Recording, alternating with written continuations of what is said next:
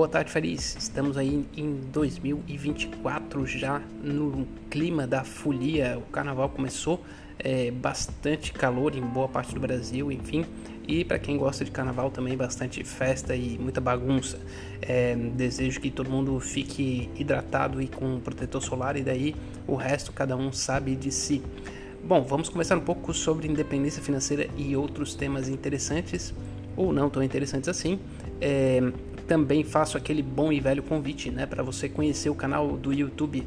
É só digitar lá Ivan Tonon no YouTube. É, tem um conteúdo novo aí que foi lançado recentemente que eu considero muito bom, que eu vi poucas pessoas falando sobre, que é a questão é, da dinâmica do Airbnb para a, o investimento imobiliário. Né? Tem muitas pessoas que às vezes entram é, muito de cabeça é, nessa tese e nesse vídeo faço algumas ressalvas que eu acho bem importante é, ouvir e, e, ver se concorda ou não.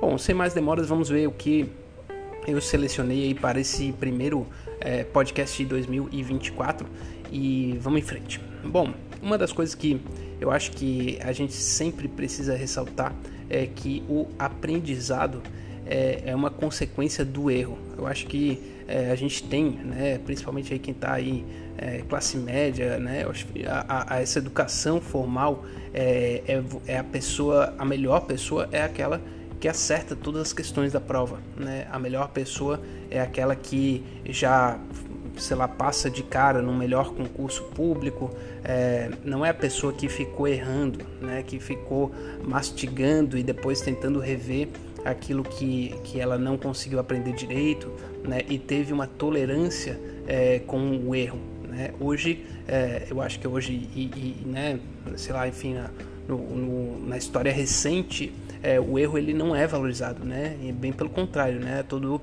é, a primeira imagem que vem na nossa cabeça é, com relação a erro é um monte de gente apontando para você dizendo que você é um burro, né? É, e isso é, não faz com que a, a gente fique muito é, é, amigável né, quando a gente uh, olha para os nossos erros. E isso é ruim. Né? A gente precisa é, de muito suor, muita persistência e muita crítica. Né? E essa crítica vem em cima do erro. Né? E, e isso é, é fundamental para quem quer alcançar qualquer coisa na vida e eu, eu acho que a independência financeira é, é um grande objetivo, né? não dá para minimizar. Isso é uma das coisas que eu também fico um pé atrás quando, quando a gente entra, é, sei lá, enfim, algum conteúdo as pessoas vão dizer que é fácil. Pô, não é fácil. Né? Tem coisas na vida é, que são fáceis, sei lá, comer bolinho, uh, mas a independência financeira não é, não é uma delas. Né? É uma coisa bem complicada né? Se, se é fácil para você, daí é porque você nem, nem precisa, né? De repente se já, já nasceu de uma família rica, enfim, daí claro, daí não é tão fácil que uh, você não precisa ter nenhum esforço porque você nasceu assim. Mas quem, eh, quem não aconteceu, que não aconteceu assim, né? Tem uma trajetória uh, mais comum, é, precisa ter o passo a passo eu acho que o mundo está ficando cada vez mais difícil nesse sentido, né? Vale, vale ressaltar, assim, é, o, o, o, patrimônio acumulado ele está tendo é, um papel preponderante na acumulação de capital, mais do que era antigamente. Né? O porquê disso né, é difícil dizer, né? A mobilidade é, social ela está diminuindo no mundo inteiro.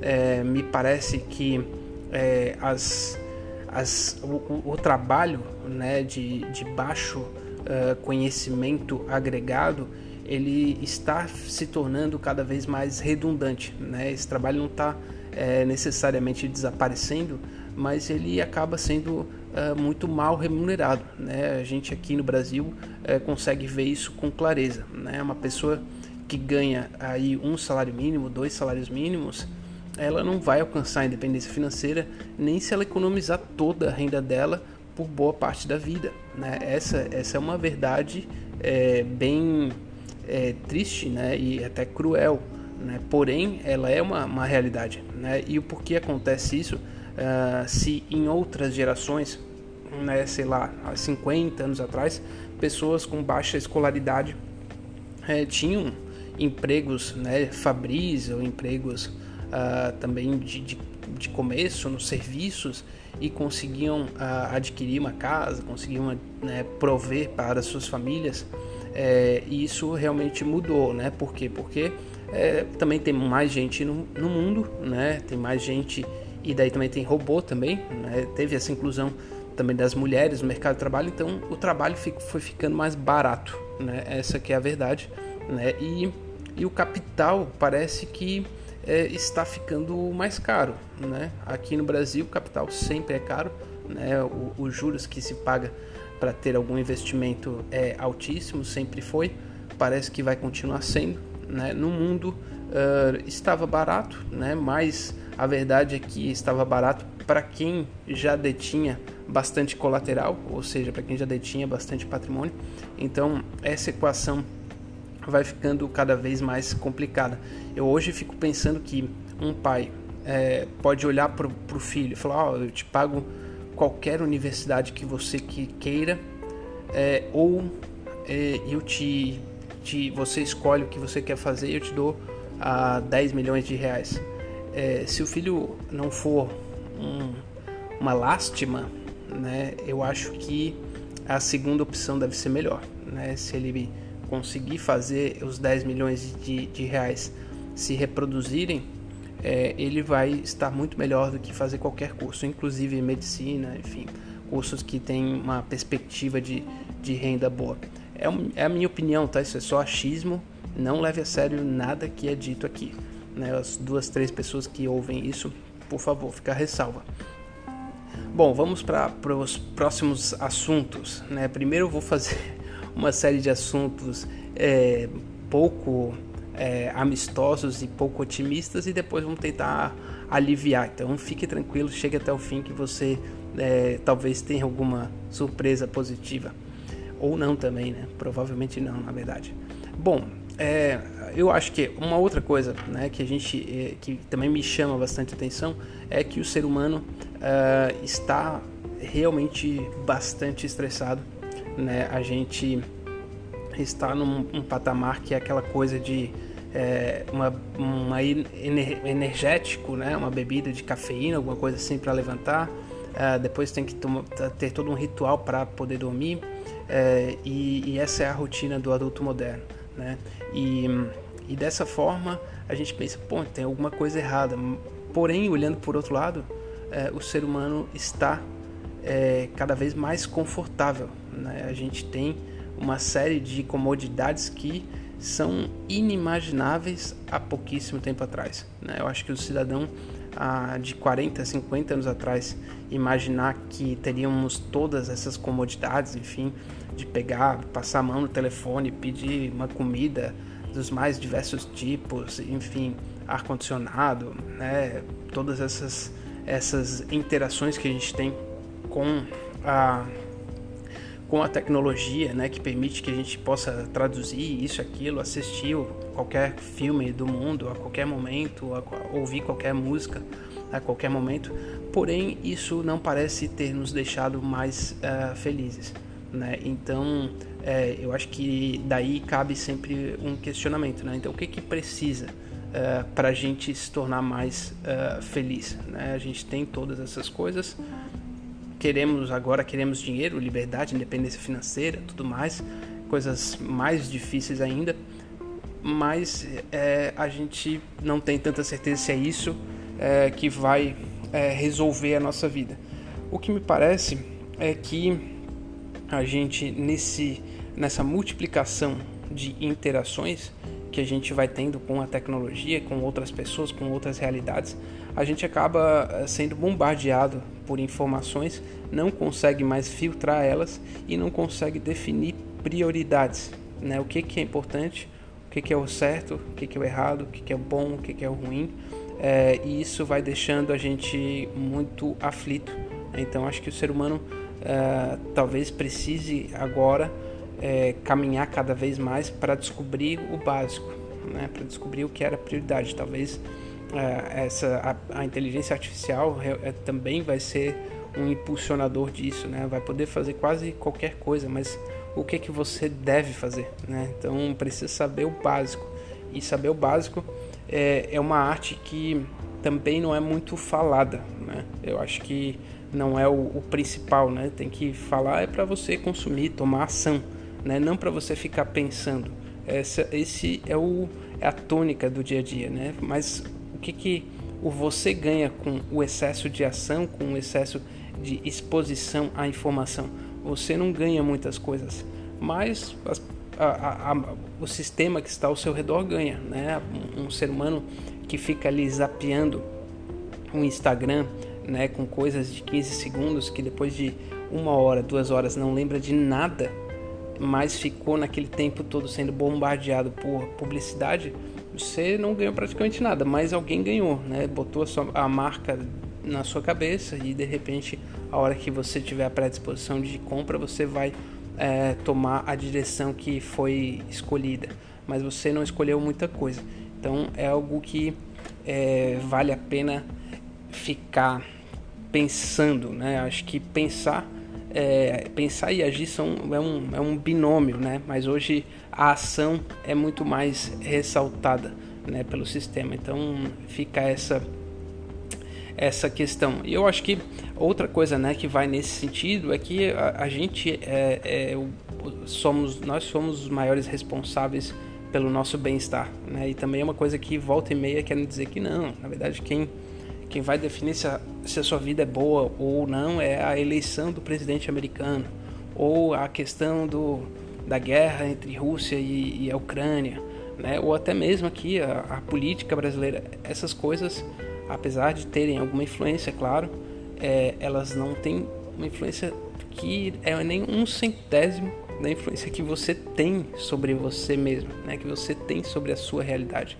E isso é o que precisa ser ressaltado, né? talvez seja coisa para se escrever todos os dias.